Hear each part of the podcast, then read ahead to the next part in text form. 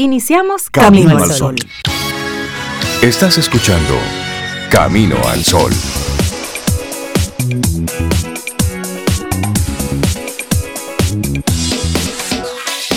Muy buenos días. Hola Sobe, hola Rey y buenos días a nuestros amigos Camino al Sol oyentes, Laura.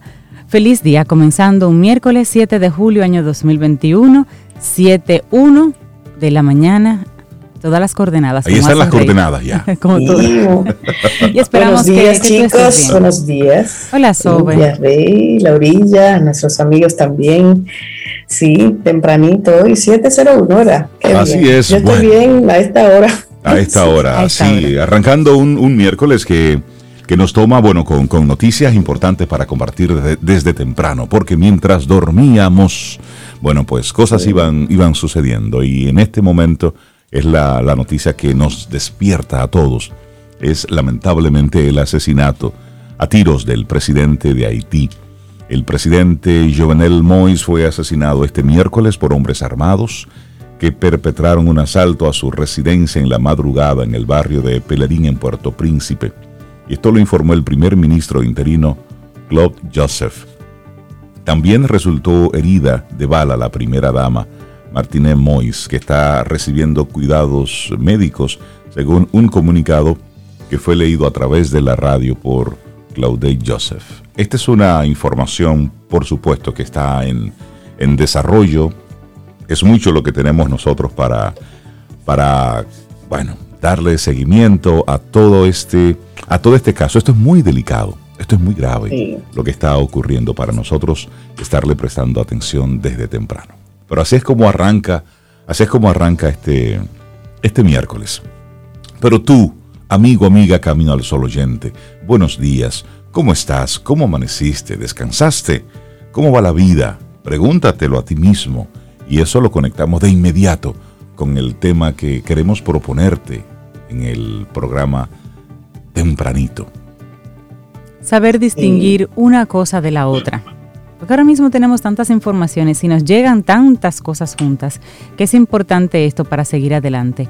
Saber distinguir una cosa de la otra y es el tema que te proponemos hoy aquí en Camino al Sol. Así es. sí, sí, sí. Mira, y otra noticia que luego estaremos dando más detalle fue el fallecimiento anoche de Willy Rodríguez. Así es. Willy Rodríguez, una persona importante para el impulso de la radio en nuestro país. Murió anoche, lo anunció en Sedimat, el, el personal médico de Sedimat, a consecuencia del COVID. Otra persona que nos roba esta pandemia. A las 9.57 de la noche. Y estaba ingresado en Sedimat desde el 24 de junio. Y su ah. deceso lo confirmó el neumólogo Jorge Marte de Sedimat es una, noticia muy, muy lamentable. Ya luego estaremos también dando un poquitito más de, detalles. Bueno, así arrancamos el, programa Camino al Sol con, cosas que van sucediendo porque esa es la vida. Van sucediendo cosas. Así es. Bueno, arrancamos nuestro programa con, con buen ánimo. Sí, vamos a buscar ese ánimo, esa buena intención, esa buena decisión. Son las 7, 5 minutos. Tenemos todo un miércoles por delante que estamos a 7 del mes 7 y son las 7 de la mañana. Y sí, eso es bueno. Así que conectamos con, con la música, con la buena vibra, para que hagamos de este día un día especial, porque lo es. Laboratorio Patria Rivas presenta En Camino al Sol, la reflexión del día.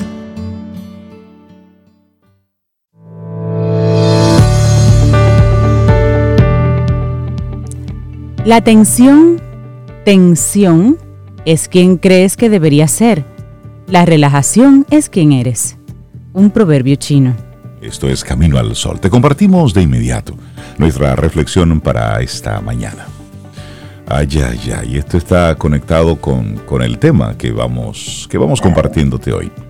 Y esto es lo que realmente es el cuidado personal y lo que no lo es, para que no lo confundas, no confundamos el cuidado personal con los excesos, con los lujos muy caros. No, no, no, no, no. Vamos a ir limpiando un poquitito este panorama hoy.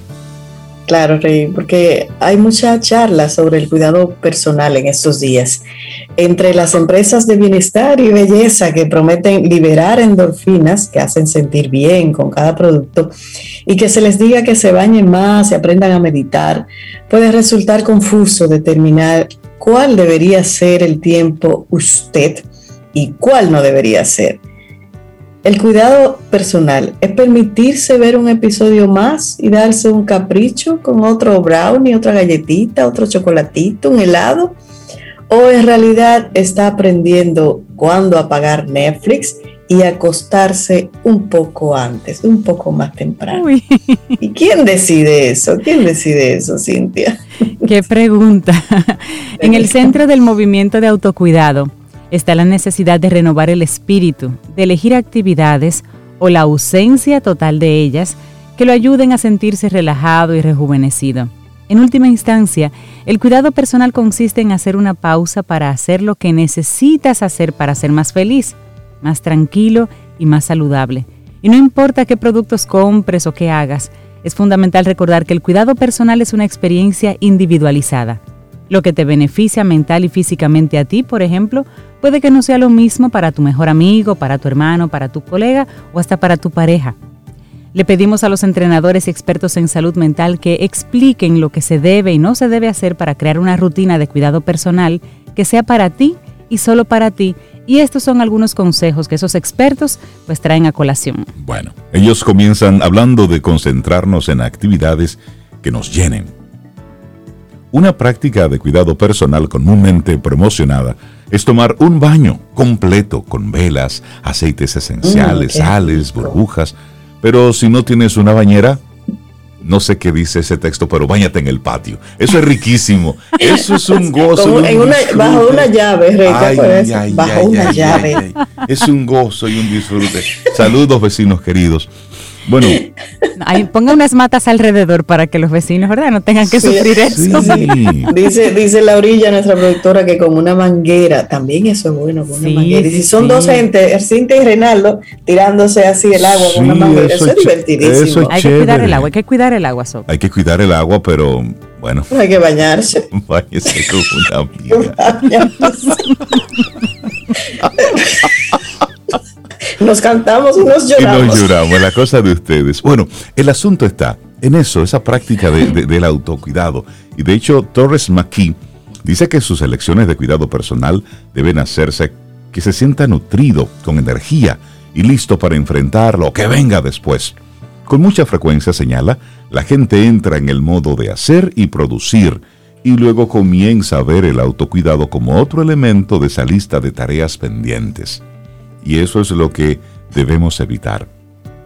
Para determinar cómo funciona para ti, el doctor Torres Maquí sugiere la técnica conductivo-conductual de imaginar experiencias en detalle con anticipación. Cuando estés considerando lo que necesitas en este momento para sentirte bien, imagínate haciéndolo o cómo luego te vas a sentir. Y eso es lo, lo interesante de este ejercicio. Si está lleno, hazlo si está agotado, omítelo. Es decir, primero ve allá con tu mente. Y cuando yo esté haciendo tal o cual cosa, siento algo, no, pues eso no es. No es por ahí el asunto. Esa es la primera técnica. Y atiendan a esta segunda técnica que aplica mucha gente, a veces hasta uno en algunos momentos. Oigan bien, no utilices el cuidado personal como excusa para darte un gusto excesivo. Desafortunadamente el cuidado personal no es una excusa para gastar una cantidad excesiva de dinero o exagerar en la hora feliz para escapar. Y eso lo recuerda Vanessa Kennedy, PhD, directora de psicología de Driftwood Recovery. El cuidado personal no es gastar nuestro sueldo en terapia de compras, tomar un trago extra porque lo merecemos después de un día duro o quitarnos demasiado tiempo de nuestras responsabilidades por un costoso día de spa o un viajecito. Eso dice la doctora. Cuando nos inventamos estas excusas, no estamos cosechando los beneficios reales, ya que brindan una gratificación instantánea sin un impacto duradero. En cambio, Kennedy dice que el autocuidado debería consistir en crear un pequeño espacio para respirar, para volver a la tarea o el problema con más recursos mentales para manejarlo. Deberíamos, dice ella, usar el cuidado personal para asegurarnos de que estamos bien equipados para manejar las tensiones de la vida en lugar de evitarlas. Otra muy buena sugerencia. Considera el cuidado personal como algo esencial en lugar de algo indulgente. Cuando tienes un paquete de ropa sucia que sigue multiplicándose, un calendario lleno de reuniones consecutivas y niños que necesitan tu atención, es probable que no priorices el cuidado personal. Si bien Torres Maquí dice que a muchas personas les preocupa que tomarse un tiempo para uno mismo sea egoísta e indulgente, eso es fundamental para el bienestar personal. El cuidado personal no es solo una habilidad de bienestar, señores. Escuchen lo que ella dice. Una habilidad de supervivencia. Una vez que comienzas a ver el cuidado personal como algo esencial en lugar de algo indulgente, se vuelve más fácil cuidarte a ti mismo y por lo tanto también a los demás. Y para comenzar a replantear este tema en particular, por ejemplo, corrígete cuando comiences a sentirte culpable por realizar una actividad que te haga feliz, como por ejemplo sentarte a leer un libro 30 minutos. En lugar de sentirte culpable, enumera todas las razones por las que serás una mejor pareja, una mejor amiga, una mejor madre, una mejor hija, tomándote ese tiempo que necesitas. Ay, sí. Bueno, y hay otra información, hay otro, otro elemento, y es que no creas que el cuidado personal tiene que ser una mega producción. No, no, no, no. A veces lo que nos impide cuidarnos a nosotros mismos con regularidad es la presión de hacerlo lo mejor posible o de cumplir una serie de expectativas poco realistas. Sí, una celebridad adinerada Puede irse en un fin de semana de spa o instalar una ducha de lluvia de doble cabeza. Pero no, doble eso no hay problema. Afro tienen que hablar conmigo. Torres Maquí afirma que no tiene por qué ser caro para ser significativo. Claro, no tiene por qué ser caro. Hay infinitas formas de cuidado personal que son gratuitas y requieren muy poco tiempo o energía como poner tu canción favorita o comer tu plato favorito Ver el autocuidado como algo que requiere tanto esfuerzo que se vuelve abrumador termina frustrando el propósito. Y mira, esto en el día de hoy que estamos lo que estamos viviendo en República Dominicana, esto que nosotros estamos comentando, miren, tiene una gran importancia. ¿Por qué?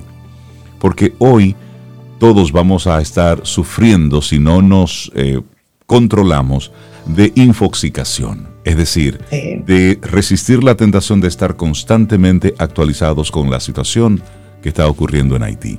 Entonces, hoy es un día para usted darse también autocuidado. controle la cantidad de información que usted está manejando, controle los diferentes medios desde donde está recibiendo la información. Eso también es autocuidado, que yo permito que entre a mi ser eso es autocuidado para evitar caer en algún tipo de, angustia y o desasosiego. Por lo tanto, sí, controlar la información que llega a nosotros, eso es autocuidado.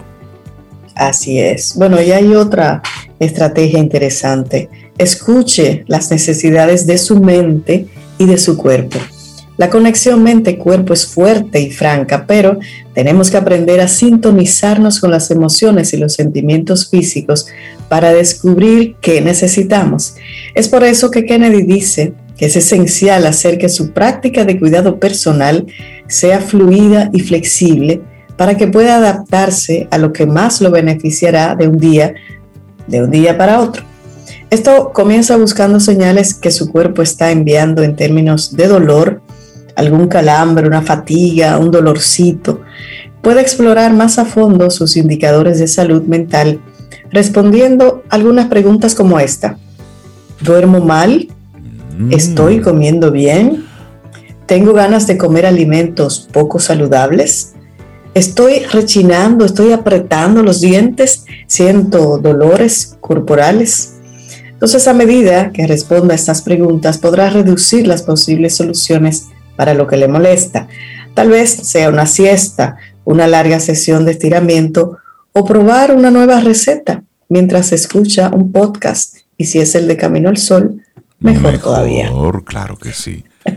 Bueno, y, y estos son, son una reflexión que te compartimos escrita por Lindsay Tiger. Esto es lo que realmente es el cuidado personal y lo que no lo es. Cada persona sabe que te da paz, que te da tranquilidad. Hoy es un buen día, sí, para estar alertas, para estar enterados, pero también hoy es un muy buen día para nosotros cuidarnos. Y esta fue nuestra reflexión del día. Laboratorio Patria Rivas presentó En Camino al Sol, la reflexión del día. Tomémonos un café Disfrutemos nuestra mañana con Rey, Cintia, Soveida, en camino al sol.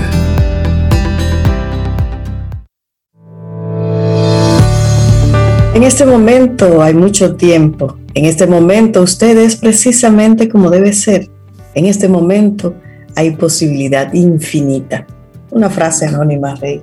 Qué bonita. Me gusta, eso. En este momento hay posibilidad infinita. Infinita. Bellísima darle los buenos días, la bienvenida a Isabela Paz, pedagoga, terapeuta, especialista en la práctica psicomotriz o couturier, directora de Felices Jugando. Isabela Paz, una mujer que siempre está feliz, que siempre está jugando y que forma parte de ese equipo maravilloso de colaboradores de Camino al Sol. Isabela, buenos días, ¿cómo estás?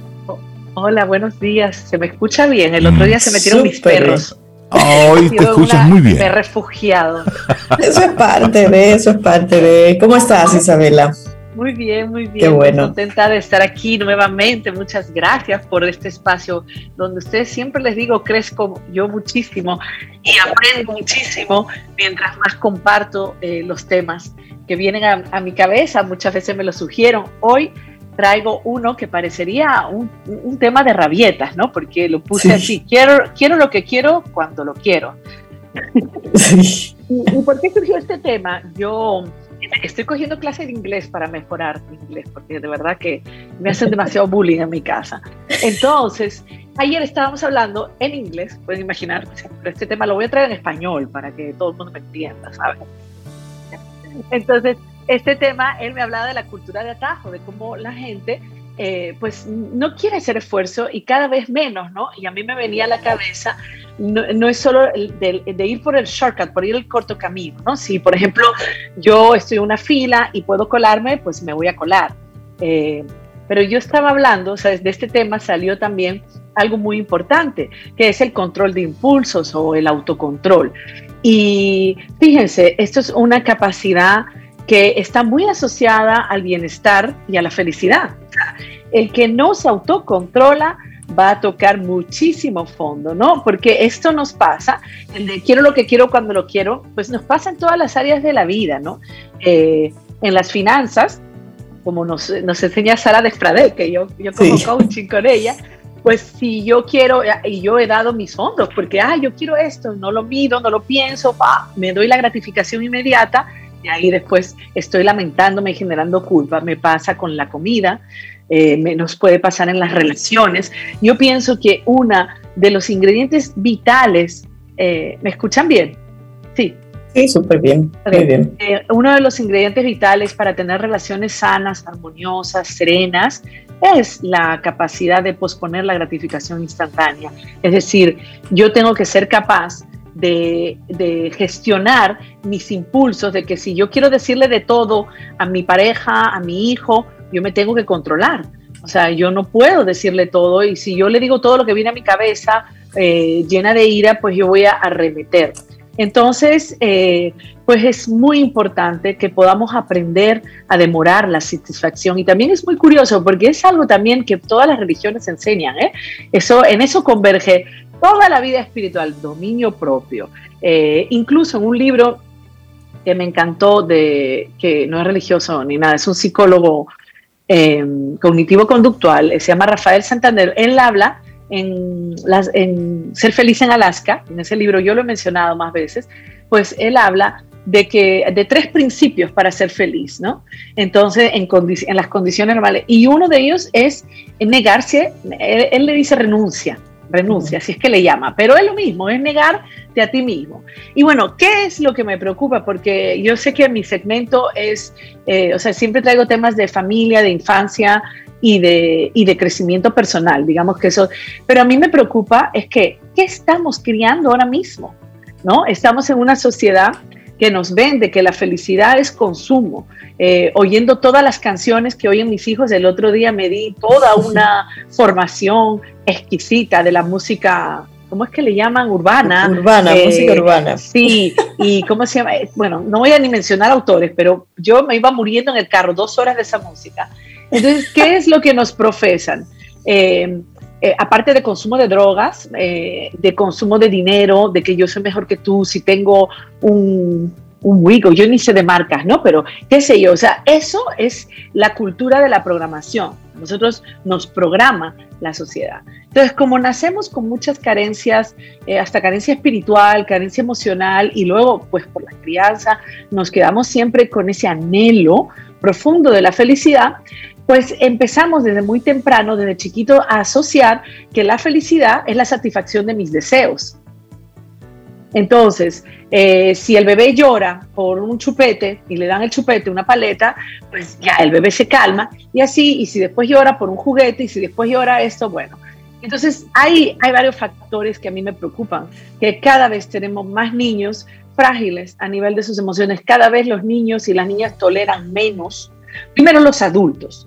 Los adultos estamos dados a, la gratificación inmediata de, de todo, de todo o sea, vivimos en una sociedad realmente que no se niega nada, absolutamente nada, y es altamente preocupante. Entonces, estamos criando, yo me he dado cuenta, lamentablemente, yo lo voy a decir, muchos padres y madres no están en criar, esa es la verdad, me duele decirlo, pero lo tengo que decir. ¿Por qué? Porque no queremos bregar. Y yo me incluyo, acuérdense que siempre traigo mi experiencia cuando mis hijos eran chiquitos. O sea, para mí era más fácil eh, ponerlos a ver una televisión que bregar. O sea, un niño pequeño requiere de la atención plena, es demandante. Es, yo que tengo un cachorrito ahora, en estos días, un salchicha que es loquísimo. Un nuevo, todos los salchichas. Sí. Ay, un nuevo miembro, no, lindo. No, no, no. Entonces, eh, él demanda todo el tiempo, yo tengo que estar encima. Y yo digo, wow, esto es, esto es como la maternidad, o sea, requiere y paternidad requiere de un 100%. Entonces, bueno, tenemos las pantallas. Entonces, en las pantallas nosotros enchufamos a los niños con las pantallas y nos olvidamos. Y en nuestra cultura, toda Latinoamérica, tenemos las nanas, los cuidadores, las escuelas, y la verdad es que nos cuesta, nos cuesta. Y en vez de conectar, consumimos. Yo, yo, yo, he pensado hace un tiempito como que la generación, nuestros padres, tus padres, los míos y de muchas personas, eh, eran en la crianza totalmente diferente a como son los padres de ahora. Yo me pregunto, ¿por qué los padres de ahora somos tan condescendientes, tan permisivos con los hijos? Ya tú lo has mencionado aquí en varias ocasiones y la falta de tiempo pudiera ser una pero, pero ¿qué otras características tiene esta generación de padres que hace que estos niños todo lo tengan así, esa gratificación inmediata que tú acabas de mencionar? Sí, lo primero que yo creo que, que nosotros como adultos, papá y mamá, tenemos todas nuestras heridas de la infancia y también estamos metidos en un sistema de consumo donde eh, pensamos que, o sea, le hemos comprado a la sociedad. Eso primero, por un lado. Entonces, nos enfocamos, muchos papás y mamás, nos enfocamos en brillar, brillar eh, a nivel de, trabajo, a nivel de la profesión. Yo, yo, les he contado aquí que yo he conocido padres y madres que hacen, estando con niños chiquitos, se meten no solo en trabajo, sino en maestría, doctorado, eh, de tres trabajos, los o sea, es impresionante. Entonces ya eso corresponde al adulto que en verdad está, no está sano y lo que está haciendo es persiguiendo eh, un reconocimiento y probablemente está ligado a su historia de. Eso por un lado. Por otro lado, nosotros estamos también debilitados. ¿Entiendes? En el sentido que nosotros también somos consumidores de redes, consumidores de teléfono, consumidores de todo. Entonces, eso hace que, pues, no queremos bregar. Y lo otro, señores, no hay nada más difícil eh, hay que ser fuerte, hay que tener una fortaleza emocional para poner un límite, para decir que no y para aguantar la cascada, la catarata y lo de allá para acá. No, no, no, es que como dicen aquí, te vencen por cansancio, ¿entiendes? O sea, y el niño te va a perseguir y te va a insistir y te va... Entonces, también hay una fragilidad en nosotros eh, para tolerar la rabia y la ira de los niños. Nosotros queremos apagar eso, no queremos ni oírlo, queremos vivir la fiesta en paz. Entonces al final cedemos. Entonces hay un componente de nuestra historia, yo siempre traigo mi ejemplo, que es que para mí yo asociaba la autoridad con maltrato, porque en mi caso tenía una mamá muy severa eh, y mi papá era muy permisivo. Entonces ese, esa cruce de modelos hizo que yo me identificara más, esa polaridad de modelos eh, educativos y de crianza, eh, y siempre lo comparto. Hoy me doy cuenta que la firmeza y la autoridad es importante. O sea, eso que yo reclamaba. Sin llegar al maltrato.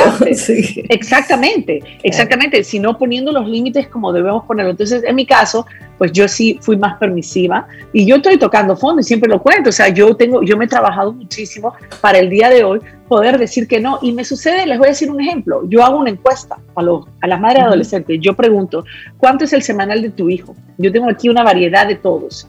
Y eso te dice qué tanto tú facilitas ¿Entiendes? ¿Por qué? Porque aquí yo tengo amigos de mi hijo que le dan creo que 5 mil al mes, que hacen 1.250. Estamos hablando de unos chicos que beben ya alcohol de 19 años, 18, que salen a la playa. No le da.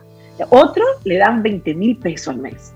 Entonces, pero un trabajo. ah, pero yo quisiera ser, yo quisiera ser su hijo, su salario. Nombrado, nombrado. Que te adopte alguien. Que me adopten así. Sí, porque además no hacen nada más que estudiar, ¿eh? No, exacto. Y, y se juega. Entonces, ¿qué te quiero decir? No es que al que le dan 5 mil no es que no tiene, o sea, no es una familia de carencia, le dan 5 mil porque entienden que eso él tiene que aprender a, a usar bien el dinero.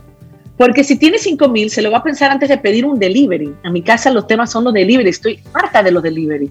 Está prohibido los delivery porque dime, aquí tenemos comida. Está bien un delivery una vez a la semana, pero tú como todos los días, por ejemplo, ¿no? Me fui a ese tema.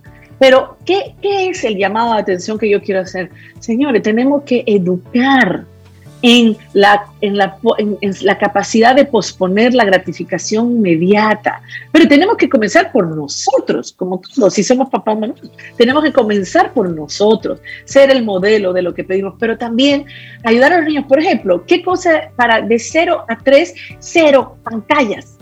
Las pantallas hackean la capacidad de regular impulsos, porque la pantalla es pura gratificación instantánea yo he traído aquí temas de, que se han hecho hasta, lo han compartido muchísimo de las pantallas, porque no es el tema de hoy, pero miren, muy simple.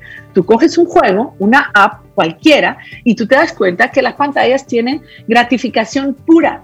O sea, el, app. ¿Por qué? Porque tiene la gratificación de sonido, de luces, de premio, de, que, de que estás por encima de otro. Entonces, fíjate, desde chiquititos le estamos dando teléfono. Yo el otro día fui a un restaurante y, y me dio pena eh, ver un bebé de seis meses con un teléfono y su papá y su mamá comiéndose una pizza. Y digo, a mí eso me parece terrible. Eso, Pero terrible. Estaban comiendo y uno, los niños con, con, con, No, no, no. Un bebé, un bebé. Entonces, ¿qué pasa? Un bebé necesita construirse con la mirada del otro, con las palabras del otro. Entonces, imagínate, si ese adulto está ignorando, entonces, eh, ¿por qué? Yo digo, ¿por qué gratificamos? Porque es más cómodo esa sería mi respuesta, porque es más, cómodo, es más, fácil decir que sí. Lo que pasa es que nos abocamos cada vez más. Yo pueden decirme que soy pesimista de lo que va a venir, pero eh, realmente, y para la semana que viene, o sea, el próximo día tengo un video que quiero, que quiero eh, no lo voy a adelantar, pero también ya lo tengo en el temario, sobre que rompamos el ciclo, ¿no? Porque realmente no estamos criando bien, no, no, estamos enseñando nada, estamos debilitando. Entonces, fíjate, estos niños de hoy carecen de soft skills, lo que los gringos llaman soft skills, de habilidades emocionales y sociales. No hay. Entonces, tenemos brains, ¿entiendes? Porque es verdad, hay cierta ventaja en la, en la globalidad que hay hoy. Por ejemplo, yo soy súper autodidacta, a mí yo me cojo un tema, voy y lo tengo todo en el Internet, está bien pero tú tienes que establecer las bases previas para el uso del Internet. Y en un niño pequeño eso no hay. No hay ni siquiera todavía configuración del pensamiento. Entonces, ¿qué tú haces? Dándole una pantalla, pues tú lo haces un glotón del Internet, pero no hay un pensamiento crítico, no hay una capacidad de investigación, porque la investigación empieza por la acción del niño, por el cuerpo, por lo que el niño hace, por la sensorialidad. Entonces todo eso se lo lleva la vida de Internet. Entonces tenemos que, yo digo, los papás no estamos, y les digo por qué, porque muchas veces yo hago charlas antes de la pandemia, porque ahora mismo no hemos convocado nada, y hay poquísima participación, poquísima. Entonces la gente no está en educarse. Yo voy a decir, no voy a decir que todo el mundo, pero yo pudiera decir que hay un 10% educándose y hay un 90% que no. Entonces, ¿cuál es la conclusión? Tenemos más niños medicados.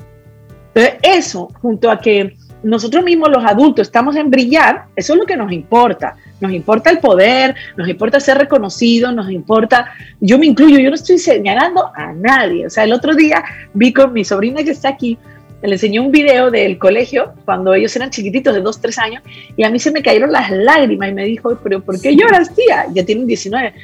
Porque si yo supiera, si yo hubiera sido la mamá con lo que yo hoy sé que realmente es importante, yo tendría otro resultado. No es que mi hijo no sirve, pero yo hubiera disfrutado mi maternidad, porque en ese momento yo estaba persiguiendo el oro y el moro. ¿Entiendes? Yo estaba, me acuerdo de esa época, por vender mis, mis seminarios de práctica psicomotriz, que tenía un camino, tenía que educar, aquí no existía nada de eso, y yo vendía por teléfono, y muchas veces yo estaba lactando vendiendo por teléfono.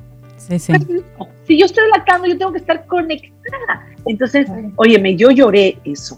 Y eso es lo que yo quisiera, porque señores, la base de la salud mental, que es algo que adolece la sociedad de hoy, llena de adicción, llena de trabajolismo, llena de corrupción, de delincuencia, de asesinatos, de violencia.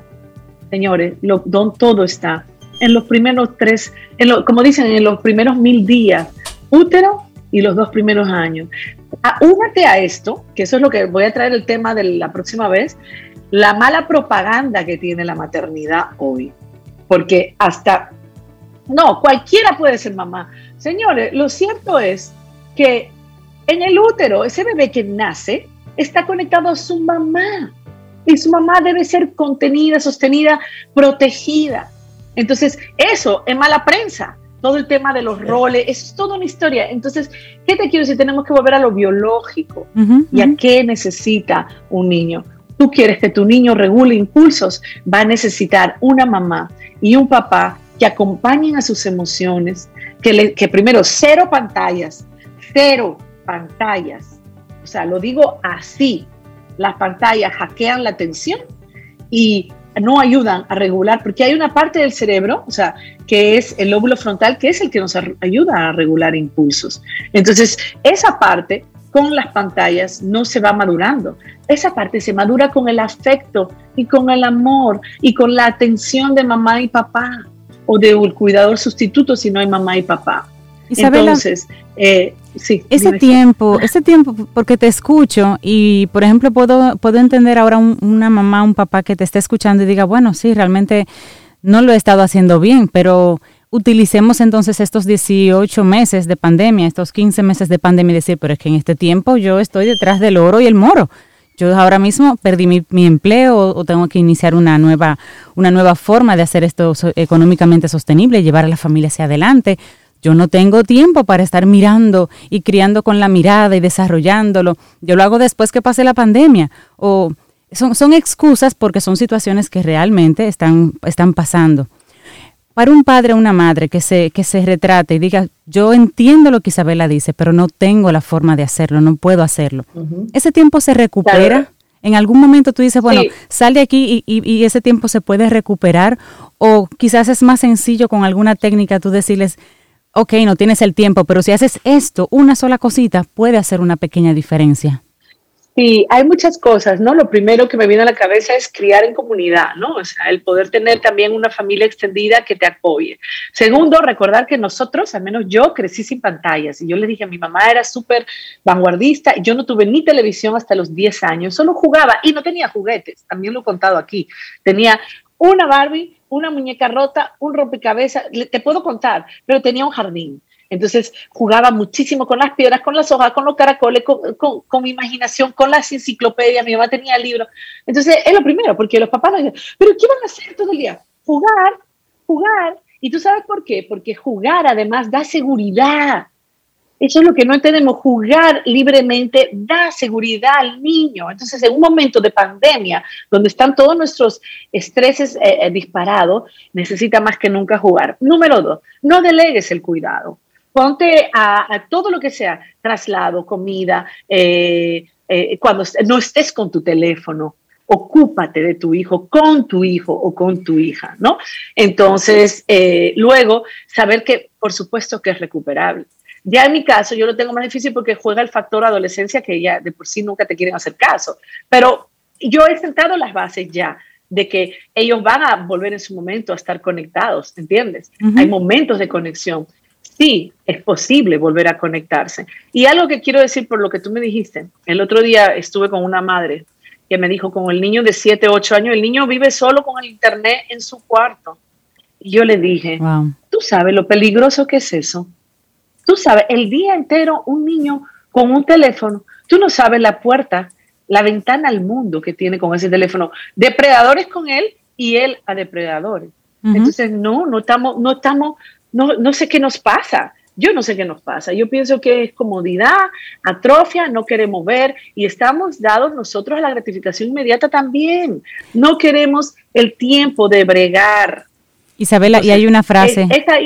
Y hay una frase que nos decimos, eh, así coloquialmente los dominicanos, después de todo no salimos tan mal, mírame aquí, no salí delincuente. Sí, es, es como la, la, frasecita de, de, de, aliciente que usan las personas. Como una especie de consuelo. Sí, mírame aquí. sí. sí. Isabela, has dicho algo sumamente importante que me gustaría recoger ya en esta, en esta parte final. Que para nosotros poder eh, enseñar la gratificación instantánea, eso de de quererlo eh, cuando lo quiero, en el momento preciso y simplemente como si el mundo estuviera en mi entorno. Para enseñárselo a los hijos tenemos que aplicárnoslo eh, los padres. Y eso tiene un reto muy grande en esta época donde prácticamente todo lo tenemos eh, al, al, alcance de la mano. Es decir, solamente sueñalo, si tienes el poder adquisitivo lo puedes adquirir. Entonces llega un momento donde esa línea divisoria de esperar tiempos para ya el tiempo está eh, sobrevaluado. Es porque, y eso lo vemos en el tránsito, eso lo vemos en cualquier lugar. Y creo que ahí es, es lo importante de esta conversación que hemos tenido hoy. Y si a eso le sumamos, Rey, que muchos padres pueden decir, es que yo no puedo seguir posponiendo la gratificación, tengo toda la vida posponiéndola, ahora es que yo puedo disfrutar de, de los frutos. Yo fui un niño que padeció de esto, que no tuvo aquello, que y ahora que lo tengo y que trabajo y que puedo disfrutarlo, me lo voy a seguir posponiendo por la crianza. Esa es otra mentalidad que podemos traerlo luego otro día al, programa, Isabela, si te parece. Exacto, exacto. Bueno, pues nada, eh, yo digo que esto es un tema, como tú dices, eh, Rey, que uno tiene que ir modelando también. Y es difícil, yo no digo que no. Ahora, si uno logra eh, controlar sus impulsos, retrasar la gratificación, señores, es un paso más hacia el bienestar porque todo lo que es gratificación inmediata está ligado a la sensorialidad, al placer, y no perdura. Eso es lo que pasa, no perdura y luego queremos. Ya ocurrió, ya Entonces, nada, a despertar la conciencia y a seguir eh, con humildad, pues recogiendo lo que no podemos hacer bien sin sin castigarnos, ¿eh? Cero autoculpa. Isabela Paz, la gente que quiera conectar contigo en Felices Jugando. Sí, estamos en Felices Jugando, arroba Felices Jugando, en felicesjugando.com, con Camino al Sol y también arroba Isabela Paz. Ten un buen día, un buen despertar. Hola. Esto es Camino al Sol. Camino al Sol.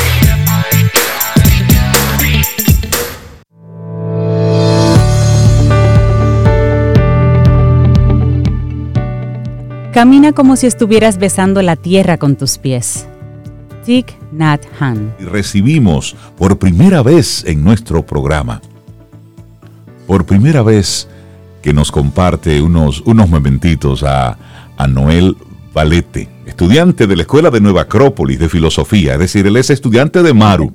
Entonces, Maru lo que hace es que le cede su espacio a Noel, quien también es fundador y CEO de MV Enterprises. Noel, buenos días, bienvenido a Camino al Sol, ¿cómo estás? buenos días, Reinaldo, buenos días, Cintia, Sobeida. Eh, para mí un placer estar en este programa Eh, ustedes son un referente para todos los que estamos en este camino al sol. Ah, caramba. Muy buen día y bienvenido. No, y, no, será un examen que te va a hacer Marugo. en ese espacio, yo creo que va por ahí. Ahora que me lo dice, ahora que me lo dice, hmm, podría ser. con, con, María Eugenia no hay eh, acciones inocentes, siempre hay algo detrás. Exactamente. Bueno, y, siempre hay un trasfondo superior. Sí, totalmente. Eso es lo bueno, que es superior siempre. Bueno, y hoy vienes, eh, nos acompañas hoy para hablar de una charla que vas a, vas a estar ofreciendo, que tiene como título ¿Vives o sobrevives? Aclárate con ¿Cómo, tú te involucras en ese lío? ¿Perdón? ¿Cómo te involucras en ese lío? Claro, a mí me gusta, me gusta, de hecho, antes de pertenecer a la escuela ya lo hacía. Eh, ya daba talleres en las empresas, daba eh, charlas también. Me gusta compartir eh, conocimientos, sabiduría. es algo que descubrí después de mis 40, lo descubrí como un propósito de vida tomar información de donde la tomamos, libro, una charla, una película, eh, de donde sea, y, compartírsela a otro ser humano para que pueda también mejorar su vida, como a mí también en su momento me han servido estas informaciones. Entonces sí me gustaba y, desde, que, em, desde que encontré Nueva Acrópolis y, y, entré como estudiante, pues de alguna manera siempre traté y, y le solicité a ellos el espacio para también poder compartir lo mismo que iba aprendiendo, más cualquier sabiduría que pueda de alguna manera eh, compartir y aportar a la escuela. Buenísimo. Excelente. Y bueno, entonces este el próximo aporte, digamos, es ¿vives o sobrevives? Aclárate con Seneca. Y Sobeida tiene una carita cada vez que se habla de ese tema, como con mucha curiosidad. Cuéntanos un poquito, Noel.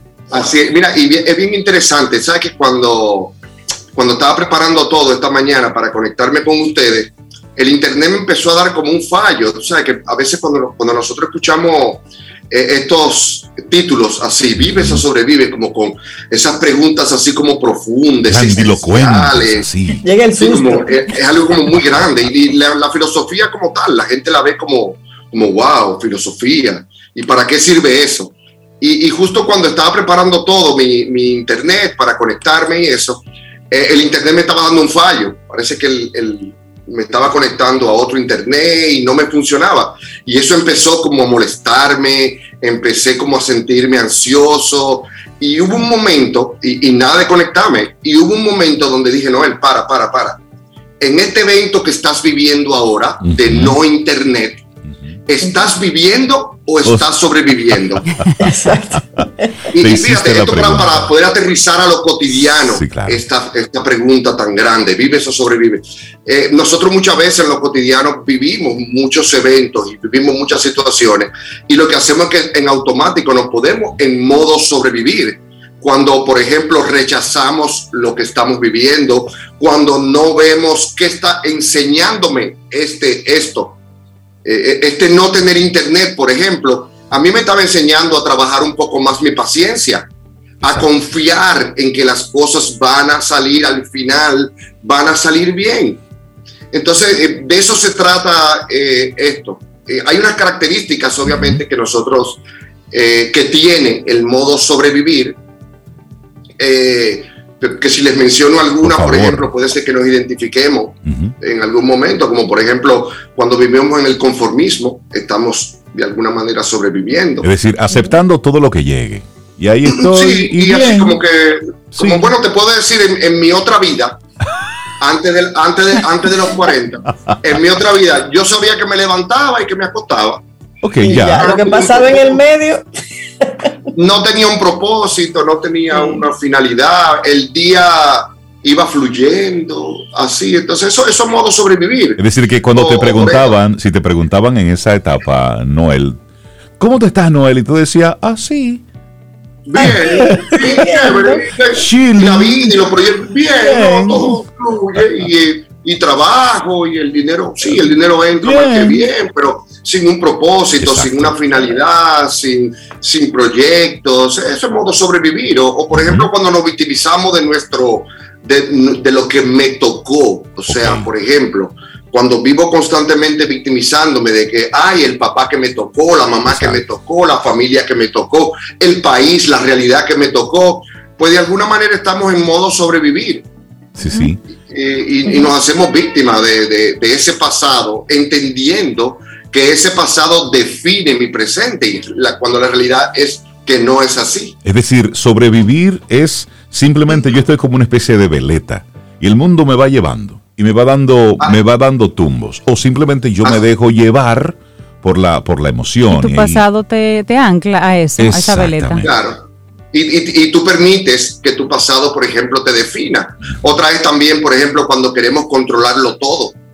Eh, que, por ejemplo, en mi naturaleza soy controlador y, eso tengo, que, tengo que saberlo y tengo que ser consciente de eso y cuando mi internet no funciona, pues mi control sale a, defenderme, como que espérate, pero es que todo tiene que estar perfecto, todo tiene que funcionar. O sea, fíjate cómo ese evento me estaba mostrando a mí mi control. Exacto. Claro. Y algo que todavía tengo que trabajar. Y, el acto de sabiduría ahí es identificarlo. Eso de tú decirte, mí mismo, detente. Es decir, alto. Esto hay que revisarlo porque, y sucede con las cosas más triviales. Es decir, a veces hasta amarrándote los cordones de los zapatos. ¿A quién no le ha pasado que se le ha roto un cordón de un zapato mientras te lo estás amarrando? Y eso puede entonces detonar una serie de eventos catastróficos y lo que se rompió fue un cordón. Así es, ¿no? Y te daña el día, por lo menos parte del día. Tú Hay gente que se la daña. Tú, permitiste que ese evento condicionara Exacto. el resto de eventos tal vez buenos que tú ibas a tener en el día y tu estado de ánimo. Y entonces todo eso es sobrevivir. Entonces ahora me gustaría que hablemos, Cintia Sobe, Noel, de vivir. Claro, claro que sí. Por ejemplo, cuando nosotros no vivimos en el miedo, cuando nosotros vivimos en la confianza, cuando confiamos en que las cosas van a salir bien. Ojo, no es ese falso positivismo que a veces nos venden. No, no, la vida está llena de retos pero nosotros confiar que de alguna manera al final del camino o las cosas son aprendizaje o vamos a lograr lo que queremos. ¿Verdad? Lo que, lo que no sale como yo quiero no necesariamente significa que es malo. Exactamente. Eh, cuando, cuando nos montamos en ese, en ese tren de constantemente aprender, buscar, despertar ese deseo de, de, constantemente estar desarrollándonos, eh, o, por ejemplo, cuando nosotros conectamos con un propósito de vida, que hay muchas personas que, como yo digo, nacen, crecen, se reproducen y mueren, y, por lo menos conscientemente no saben para qué están aquí. No identifican tal vez un talento que puedan contribuir, que puedan compartir con otros. Eh, bueno, esta por ejemplo es otra, cuando, cuando nosotros vivimos, por ejemplo, y, y de alguna manera buscamos aportar en la vida de los demás también eso, eso es vivir. Sí. Y entonces a todo esto, Noel, ¿dónde entra Seneca? Exacto. ¿Cómo nos ayuda Seneca? Claro, porque todo, todo estos conocimientos yo los he aterrizado de esta forma, pero son conocimientos que lo he aprendido en las clases de filosofía, estudiando, los, eh, estudiando a Séneca y los estoicos, que, que tienen una particularidad y es que su filosofía es muy aterrizada, es muy, es muy que podemos usarla aquí ahora. Por eso está muy de moda ahora el estoicismo. Y, y Seneca, digamos que a la cabeza de, de, esa filosofía. Exactamente.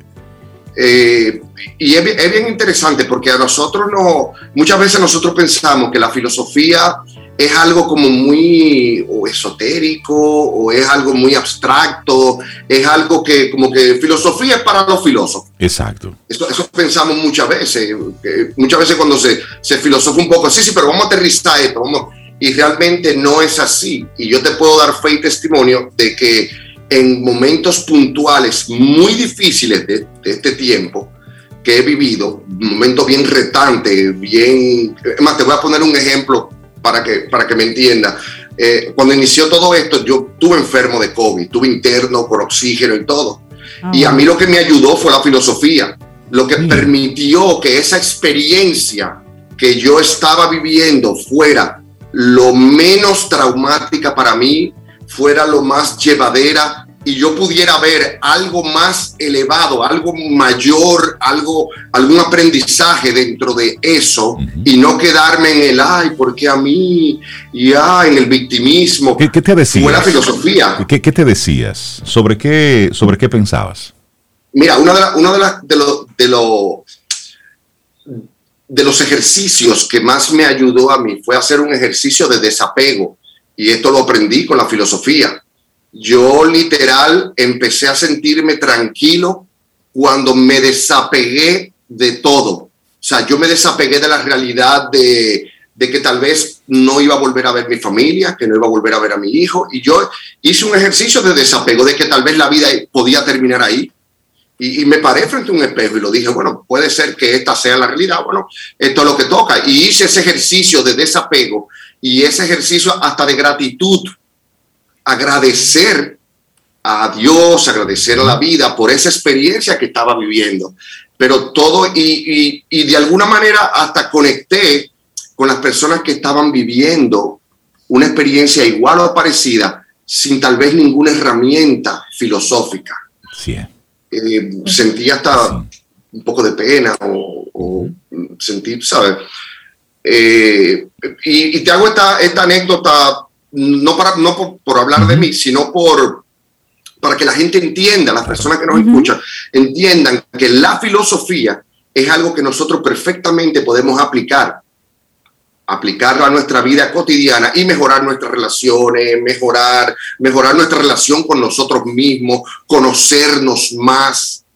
Eh, es súper amplio y súper rico. Y, sobre todo, y sobre todo algo actual, es decir, la filosofía, los pensamientos filosóficos, lejos de estar guardados en un, en un libro grande y lleno de polvo. Al contrario, la, la filosofía está más viva que nunca. Precisamente son muchos los, los CEO de compañías, de las grandes multinacionales, que cuando tú los escuchas hablar, tú sabes que en el trasfondo hay mucho de eso Muchos de los conceptos de estos famosos gurús que están ahora eh, dando, dando, dando muchas conferencias, escribiendo muchos libros, cuando tú te vas al fondo, al fondo, al fondo, de donde se están nutriendo, es de la filosofía. Y qué bueno que es así. Así es. Hablemos de, esta charla, Noel. Eh, oye, porque es súper interesante. ¿Pueden asistir eh, adultos, pueden asistir jóvenes? ¿Cómo es la dinámica? Sí, sí, por lo general nuestro público es más adulto, más adultos son, son, personas que ya tienen cierta madurez y están como en esa búsqueda. Esa búsqueda. No, no, no te digo que tal vez uno que otro más adolescente tal vez llegue, pero por lo general son personas, personas más adultas.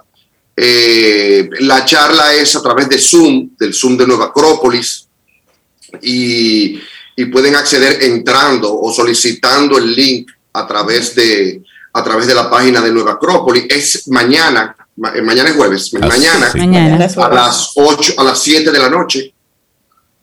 Mañana a las 7. O sea que, y pueden asistir cualquiera, todo el que esté en esta búsqueda, todo el que, el que entienda que hay algo más del día a día, del automático, de, de, de la vida que tengo, cuestionar esta vida y decir, ¿podría haber algo más para mí?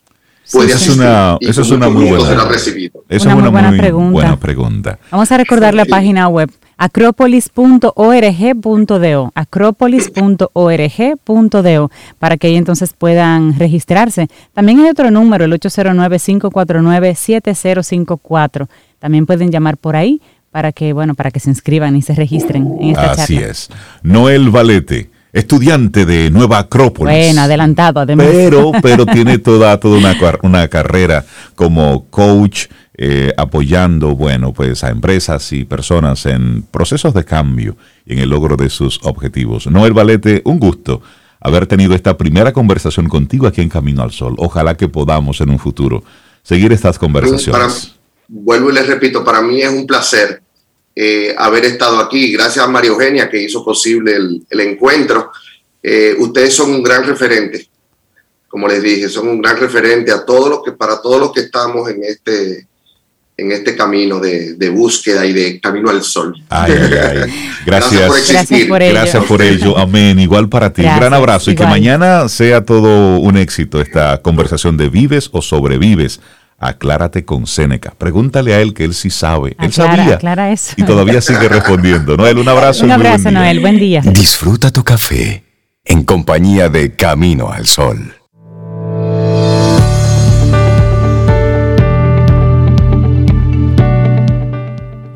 Y damos inicio formal a nuestro segmento Quien Pregunta Aprende con Escuela Sura, tan esperado por muchos días.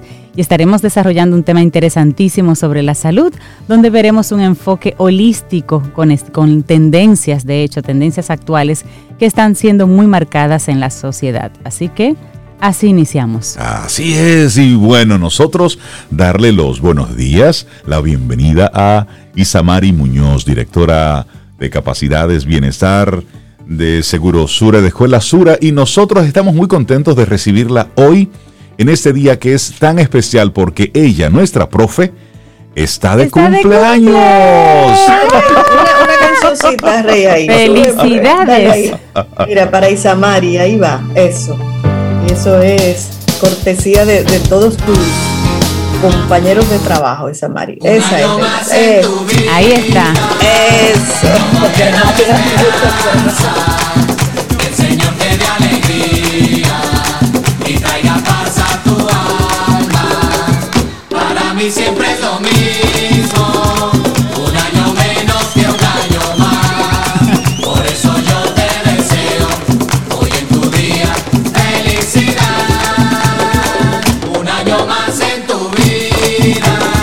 Ah, ese es todo tu equipo de trabajo que te manda ese abrazo virtual y esas felicitaciones bien tempranito. Todos, todos, pero muy especialmente el equipo desde Marca y Comunicación. Nos dejaron saber, díganle que nosotros. Y Samari, por eso es que tú y yo nos llevamos bien, es que somos cangrejitas las dos.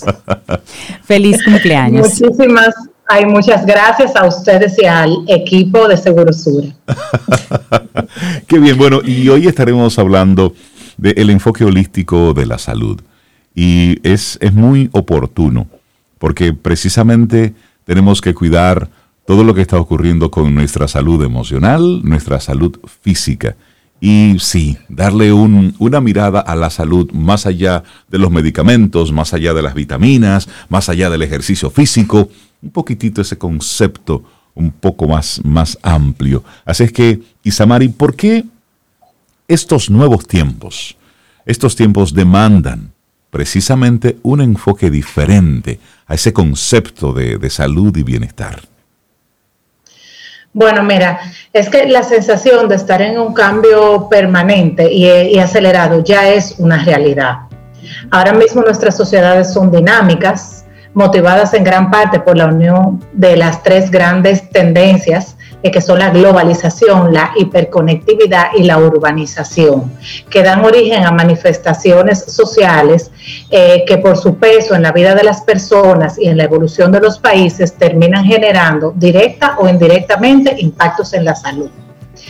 Hay nuevas estructuras y dinámicas familiares en las que se resalta el hecho de que el rol y la responsabilidad de la crianza de los hijos empieza a delegar en terceras personas, en un sistema educativo, en, algún familiar o en colaboradores que nos acompañan en el hogar, conllevando a fenómenos de, pérdida de valores, la ausencia de habilidades para gestionar las emociones de cada uno de nosotros y también el, debilitamiento de la red de apoyo básica que es la familia.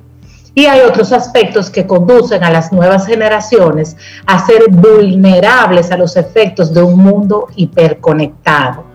Aquí con la conectividad se permite una mayor exposición de la vida en las redes sociales que nos llevan a perder una intimidad personal y aumenta la fragilidad a situaciones como la con, la comparación con el resto del mundo y eso empieza a afectar nuestra salud mental. Empezamos a tener un comportamiento de rebaño, donde empezamos a repetir conductas o comportamientos de otros individuos que estamos viéndose en, en las redes de una manera inconsciente.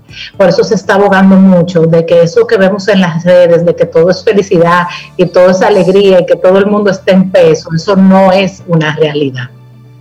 Claro, y hay que ver la realidad desde, desde, cada, desde cada quien. Y eso que tú dices de, ese nuevo enfoque que debemos tener para la salud a nivel individual. Por ejemplo, tengo unas amistades que, que estaban viajando, creo que por México, y cuentan que la cantidad de exámenes, de pruebas que tuvieron que hacerse en cada momento que, se detenían era, era terrible. O sea que también a nivel individual ese impacto nos llega directamente. Imagínate, Cintia, que estamos nuestro viaje para Italia eh, gastronómico. Sí, sí, sí. No, en cada parada que hagamos hay que hacerse una no, prueba. No, no, no, no. Y antes de irse tiene que hacerte varios. O sea, eh, y eso va a seguir así por mucho tiempo. Ya la Unión Europea está pidiendo un, pasaporte de vacuna y, y sí, el impacto ha sido y ese enfoque distinto muy, va a seguir. Sí. Y Samari, entonces lo que nos comentas aquí, eh, que estos nuevos tiempos demanda un enfoque distinto de la salud, es casi un tema de supervivencia. O sea, eso es hágalo o muere en el intento prácticamente. Es que son tantas cosas que nos bombardean. Sin embargo, el tema bienestar está en todas las redes, plataformas, hay mucha gente que se forma de hecho para ayudar a encontrar ese bienestar.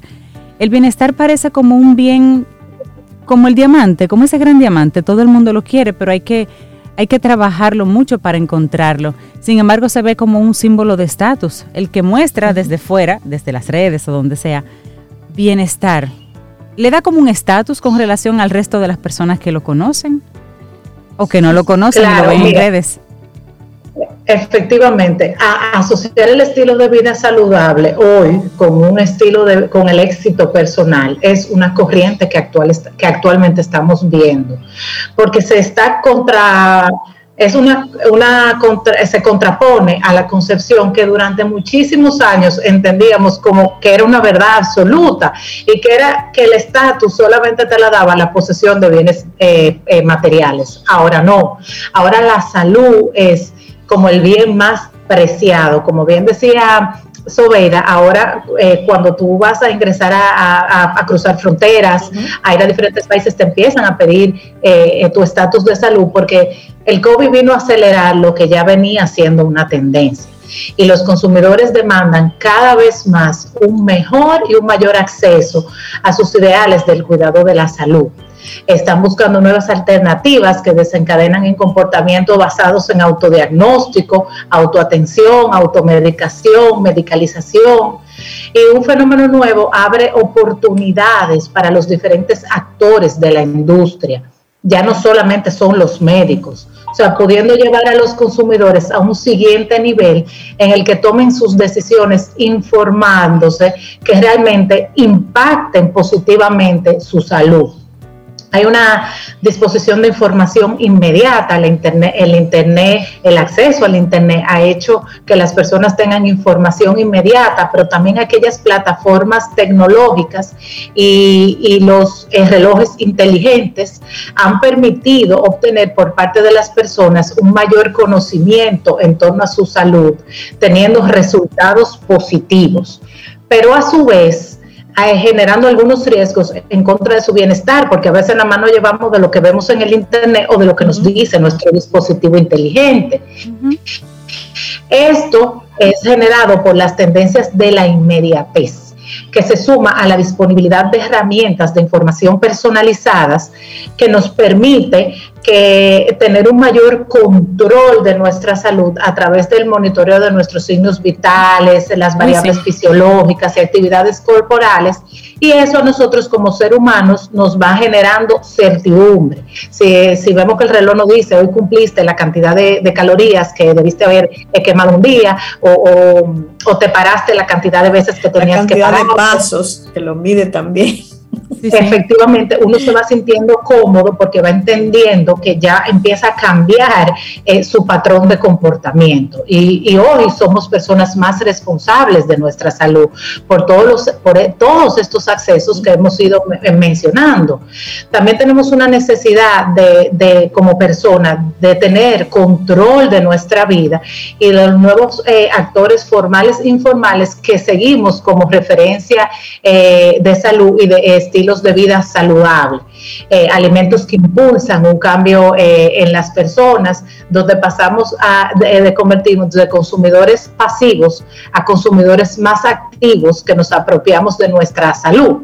Y este fenómeno impacta en la salud que impacta en la salud, abre nuevas eh, oportunidades a los diferentes actores de, la industria, pudiendo llevar a los consumidores a un siguiente nivel en la toma de, decisiones que impactan realmente su salud. Nosotros empezamos a, seguir eh, eh, referentes en, ejercicios, en estilo de vida saludable. Ahora ya no, no vamos al supermercado y no cogemos la primera mayonesa que está en la góndola, eh, ni el primer queso. Entonces Ahora leemos y calculamos y demás. Sí, tú sabes que yo, yo particularmente sigo varias cuentas de la alimentación keto, que es una de las tendencias ahora, bueno, hace mucho, pero que ahora tiene mucho más auge, esos tipos de alimentaciones que ahora tú eres vegan, que ahora eres unos nombres rarísimos, que ahora eres keto, ya no es solamente que soy carnívora y el otro vegetariano, ya hay toda una gama. Eh, y en ese sentido, Isamari, eh, ¿cómo, ¿a qué se debe el auge, por ejemplo, de eso que se conoce como alimentación consciente? ¿Y qué es eso de alimentación consciente? Bueno, mira, eh, en promedio, nosotros como ser humano nos pasamos al menos dos horas y media de nuestra día comiendo.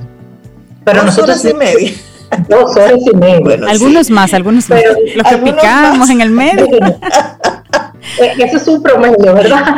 Pero no somos plenamente conscientes de lo que estamos comiendo y tenemos una alimentación sin sentido, una falta de conciencia de los alimentos que estamos consumiendo, que puede estar contribuyendo a la epidemia mundial de la obesidad y otros problemas de salud. La obesidad se, considera la enfermedad silente, porque normalmente vamos nos hacemos unas pruebas de laboratorio, tenemos los triglicéridos bien, el colesterol bien, la glucosa bien, pero ya no nos preocupamos porque tenemos 25 libras por, por encima del peso porque todo lo demás está bien. Y es, por eso se le llama la enfermedad silente, porque te va deteriorando el cuerpo porque el, exceso de grasa en el cuerpo no solamente te sube el colesterol, o sea, tiene otros impactos en, tu cuerpo, como, como el tema del hígado graso, que nosotros hoy no lo vemos, pero sí puede desencadenarte en una condición médica. Eh, o sea, son aceleradores de las condiciones médicas mayores. O sea, que la alimentación consciente implica una atención plena, centrarse en el momento, en el presente al tiempo que se reconoce y aceptamos los sentimientos cuando estamos comiendo, nuestros pensamientos y sensaciones corporales. O sea, tenemos que tratar de comer en ambientes de tranquilidad, apagar el celular y la televisión. ¿Por qué? Porque cuando estamos viendo televisión o usando los dispositivos electrónicos, comemos más porque no nos estamos dando cuenta de lo que comemos, no conectamos con la comida. Y nosotros no sabemos cómo afecta el mundo externo nuestro proceso de alimentación. Mira, Isamari, Entonces, debemos... Y con relación a eso que tú dices, perdona que te, que te interrumpa, eh, por ejemplo, yo no estoy de acuerdo con los almuerzos de negocios ni las cenas de negocios porque siento que, es, que no es una buena práctica mezclar un tema que a lo mejor puede ser neurálgico o problemático con lo que tú estás ingiriendo en ese momento. Yo pienso que son elementos que deben manejarse por separado y de hecho en la, las, los orientales separan ambos elementos. Si vamos a hablar de negocios y vamos a almorzar, pues vamos a almorzar y después hablamos de negocios. No lo hacen en el mismo momento. Tú sabes que la competitividad global ha llevado a que el mundo constantemente incremente sus niveles de, exigencias con mira siempre a ser mejor profesional. Y eso, esas exigencias de proporcionales te lleva a que tú desconectes en el, al momento del almuerzo. O sea, tú, tú no te desconectas. Tú, eh, como bien tú dices, en el, tú estás almorzando y estás hablando de negocios y no te desconectas entonces tú no tienes un límite en tu vida personal, en tu vida laboral y en tu vida académica. Y por eso se está hablando del síndrome del trabajador quemado o burnout, porque está tomando una eh, fuerza en las políticas de la salud mental, por estos temas de la obesidad y por los temas de la salud mental, porque no estamos desconectando eh, cada eh, fase de nuestra vida, estamos todo el tiempo trabajando y eso ya se está convirtiendo en una enfermedad. Y el estrés, el estrés es, un, es un punto que hay que, de que hay que ponerle atención en nuestras vidas porque afecta cada órgano de nuestro cuerpo. Y finalmente, Isamari, hay una frase que dice que eh, vamos perdiendo la salud buscando dinero y luego perdemos el dinero buscando la salud. Esa, esa combinación de salud financiera versus satisfacción del corto plazo. Bueno, mira, la falta de salud financiera puede llevar a serios problemas de la salud mental. Se dice que una de las de la, la primera causa de suicidio a nivel mundial es el tema de la salud financiera. Ahora mismo hay una incapacidad de las personas para ahorrar, un, endeudamiento sin control, las pérdidas de, empleo ahora mismo sin respaldo económico y también llegar a la pensión sin recursos para solventar ese retiro laboral son situaciones que están están viviendo ahora mismo la sociedad actual. Ahora mismo eh, la mayoría de jóvenes desconocen las alternativas que existen para mejorar sus finanzas personales, tienen conductas cortoplacistas que son obviamente propias de la edad. Y los jóvenes carecen de una cultura de ahorro, lo que preocupa porque al seguir con este ritmo es que ya se está convirtiendo en una costumbre, se va perdiendo el foco sobre el impacto que esto genera en un estilo de vida a largo plazo porque estamos en la inmediatez nos sumergimos en el día a día y estamos teniendo satisfacciones personales, pero muy a corto plazo. Entonces, ahora mismo esta facilidad de compra que tú entras a la Amazon, tú entras, eliges el artículo, le das clic y ya compraste. Tú no piensas, utilizas el servicio, compras, pum. Y, y a veces se transforma eh, en, en ocasiones una necesidad. Eh, veo algo en la televisión, voy y compro porque es muy rápido, no pierdo tiempo y eso va eh, a cargar a las personas con, con, mayores deudas y muchas veces se le hace imposible cubrir todos estos gastos. Es, es algo así falta como... de educación en del Sí, es una especie de, de, anestesia momentánea lo que estamos viendo. Isamari Muñoz, directora de Capacidades, Bienestar, Escuela Sura, muchísimas gracias por este tema.